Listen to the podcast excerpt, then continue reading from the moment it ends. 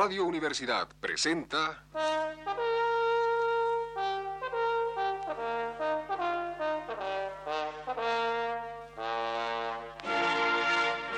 Testimonios.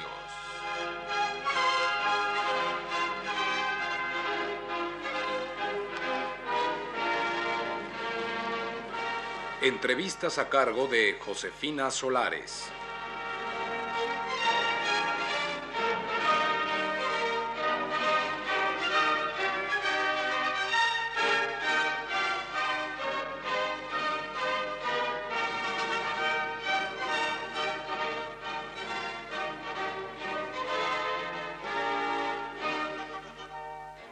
Noche está con nosotros el autor de teatro Rodolfo Usigli. Maestro Usigli, díganos, ¿cuál es su opinión sobre la actual situación del teatro en México?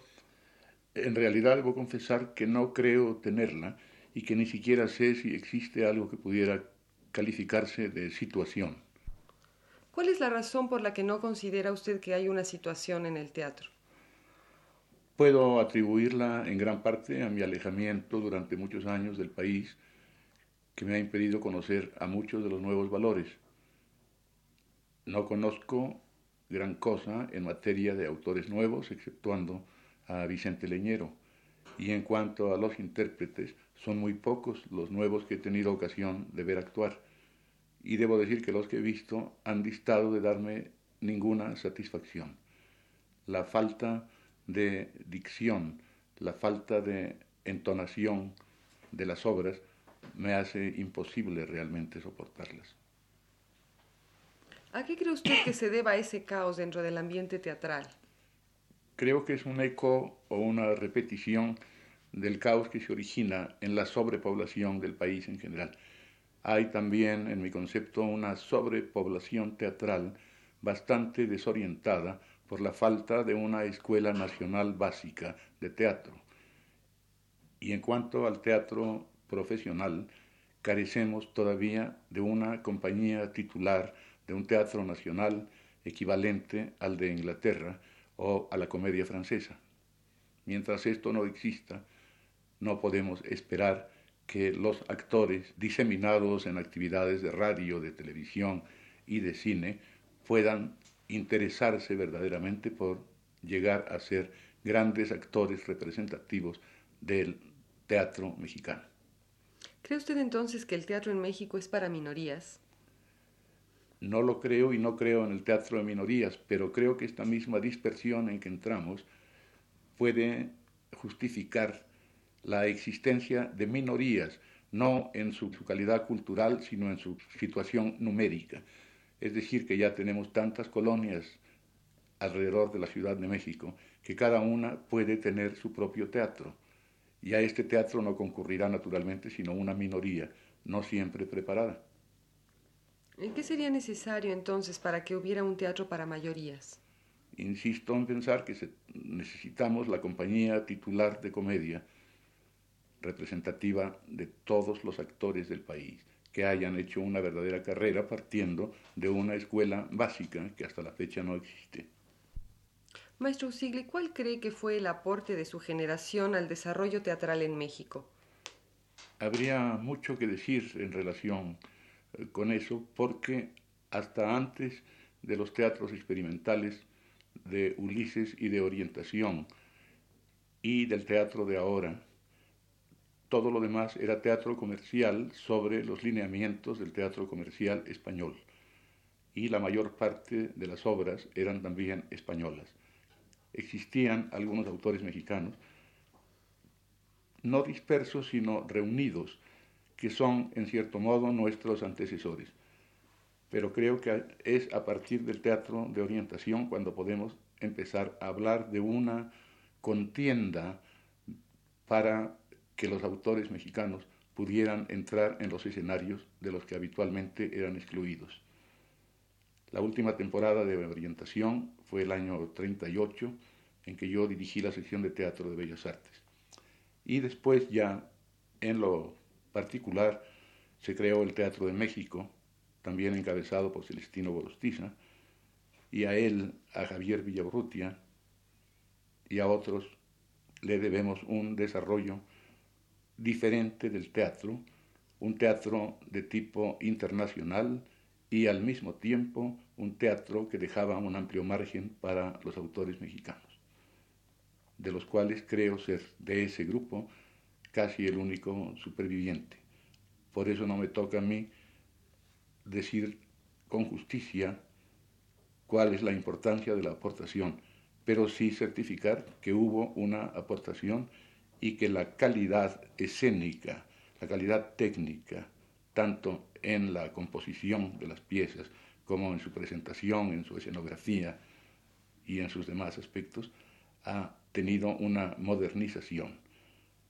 Luego, detrás de este grupo nuestro, han surgido también otros dramaturgos más jóvenes que siguen en actividad, como Carballido, Magaña, Luisa Josefina Hernández, y todos los demás que ustedes conocen. Maestro, este, díganos, sabemos que próximamente va a editar una nueva obra que acaba de terminar. ¿Qué nos puede decir sobre ella?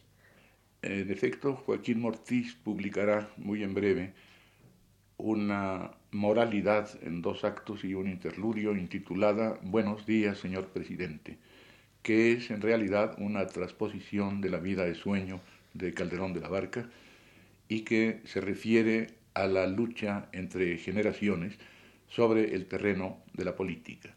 Una pieza anterior, publicada recientemente por Finisterre, Los Viejos, se refiere a la diferencia entre generaciones, pero en el terreno estrictamente de la creación literaria, y que tiene sus puntos de contacto, por otra parte, con Fausto. Hay la intención de Luis Basurto de hacer venir un gran actor argentino para interpretar el papel estelar de los viejos, aunque los dos son estelares en realidad, y no hay más que tres personas, el dramaturgo viejo, el joven dramaturgo, y la esposa de este, que solo se expresa por pantomima y en movimientos de ballet, y habla una sola vez en el curso de lo que yo llamo el duólogo. También Buenos días, señor presidente, tiene o parece tener posibilidades de presentación, pero no tengo datos precisos. Eh, ¿Considera usted importante para nuestro desarrollo teatral representar obras de calidad de autores extranjeros? Sumamente importante y tenemos prueba del buen resultado de esto en el hecho de que hayan surgido en un momento dado autores como Celestino Gorostiza y Javier Villarrutia, Agustín Lazo, etc. es indudable que una buena obra de autor extranjero de reputación internacional no solo compensa al público de muchos malos espectáculos, sino que estimula a los autores jóvenes, los ayuda a renovar su técnica, refresca sus ideas y los pone más en contacto con el mundo. Maestro, ¿cuál es la razón por la que empresarios y directores son tan renuentes a obras extranjeras de calidad? Creo que los directores lo son porque falta la escuela, como decíamos antes. Es en una escuela donde deben prepararse ya que el primer elemento para el director, aparte de su capacidad dinámica, interpretativa, etc., es la, se necesita es la cultura. La cultura misma, el conocimiento de las grandes obras del teatro universal antiguas y modernas. En cuanto a los empresarios, se explica la cosa porque ellos creen que el público, como lo señalé hace muchos años, no es más que un respetable conjunto de gentes que no existen o de gentes tontas. Y quieren el dinero de ese respetable conjunto que no podría entender, según ellos, una obra de calidad. Se les ha demostrado lo contrario a veces, pero desgraciadamente casi todas las empresas que presentan obras europeas o extranjeras de calidad son las que dependen del Estado. Y eso en los últimos años ha venido a hacer todavía más inquietante el problema porque ha burocratizado la, el teatro. Maestro, entonces considera que el Estado debería auspiciar el nuevo teatro en México o cree usted más en un teatro independiente? Creo lo primero y creo en el teatro independiente también, pero en el caso del Estado considero que tienen el deber de evitar la burocratización del teatro y de confiarlo exclusivamente a personas de competencia reconocida. Y aquí volvemos al círculo vicioso. de dónde han salido, de qué escuela básica han salido esas personas de competencia reconocida. Vamos a recurrir a los profesionales del teatro comercial. Creo que ni la Academia de la Asociación de Actores, ni la que hubo en la Academia Cinematográfica hace años, han dado resultado todavía y que las que tiene Bellas Artes tampoco nos dan un buen promedio de personas que salgan ya equipadas a hacer realizaciones de teatro respetables. Maestro, ¿considera un buen vehículo de difusión el teatro en la televisión? Desde luego que sí, puesto que presupone una masa de espectadores muy superior a la que puede contener cualquier sala de espectáculos o cualquier estadio.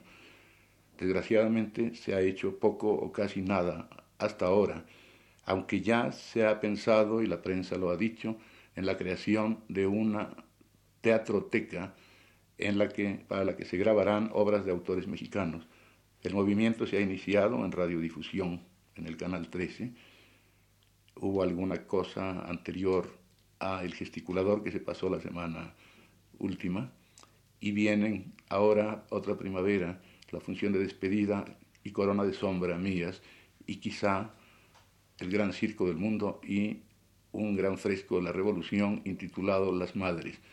Pero están ya previstos y en lista casi todos los autores mexicanos para que sus obras queden registradas y sean conservadas en esta teatroteca, aparte de ser exhibidas tanto en la capital de la República como en el interior de la misma, en aquellas ciudades que dispongan de estaciones emisoras. Muchas gracias, maestro. Esta noche estuvo con nosotros el autor de teatro Rodolfo Usigli. Radio Universidad presentó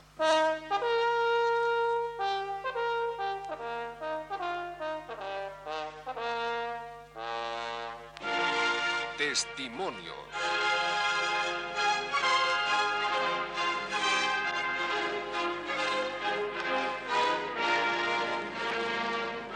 Entrevistas a cargo de Josefina Solares.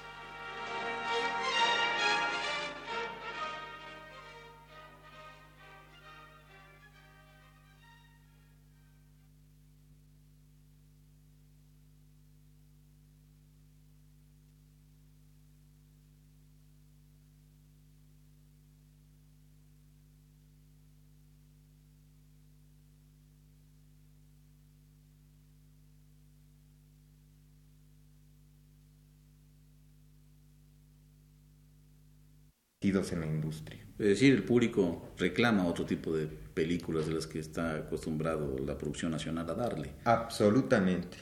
Es decir, los gavilanes no sé qué, tres semanas. Nosotros no tenemos un cine que pueda hacer esas entradas, ¿no? Pero nosotros ya vamos en la sexta semana, ¿no? Y creo que es para intranquilizar un poco, ¿no? Creo que todas estas cuestiones dan la razón a tu criterio hay que hacer cine como se pueda. Y con esto damos por terminada esta entrevista acerca de la situación del cortometraje y sus problemas en México, agradeciéndole a Solomon Leiter sus palabras y sus opiniones.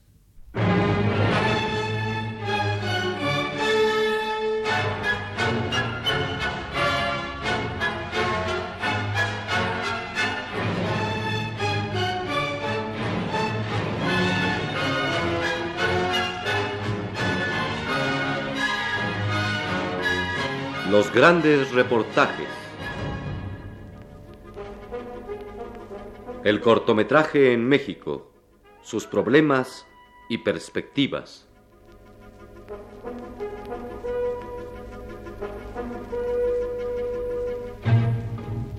Una serie de entrevistas realizadas por Rubén Anaya Sarmiento.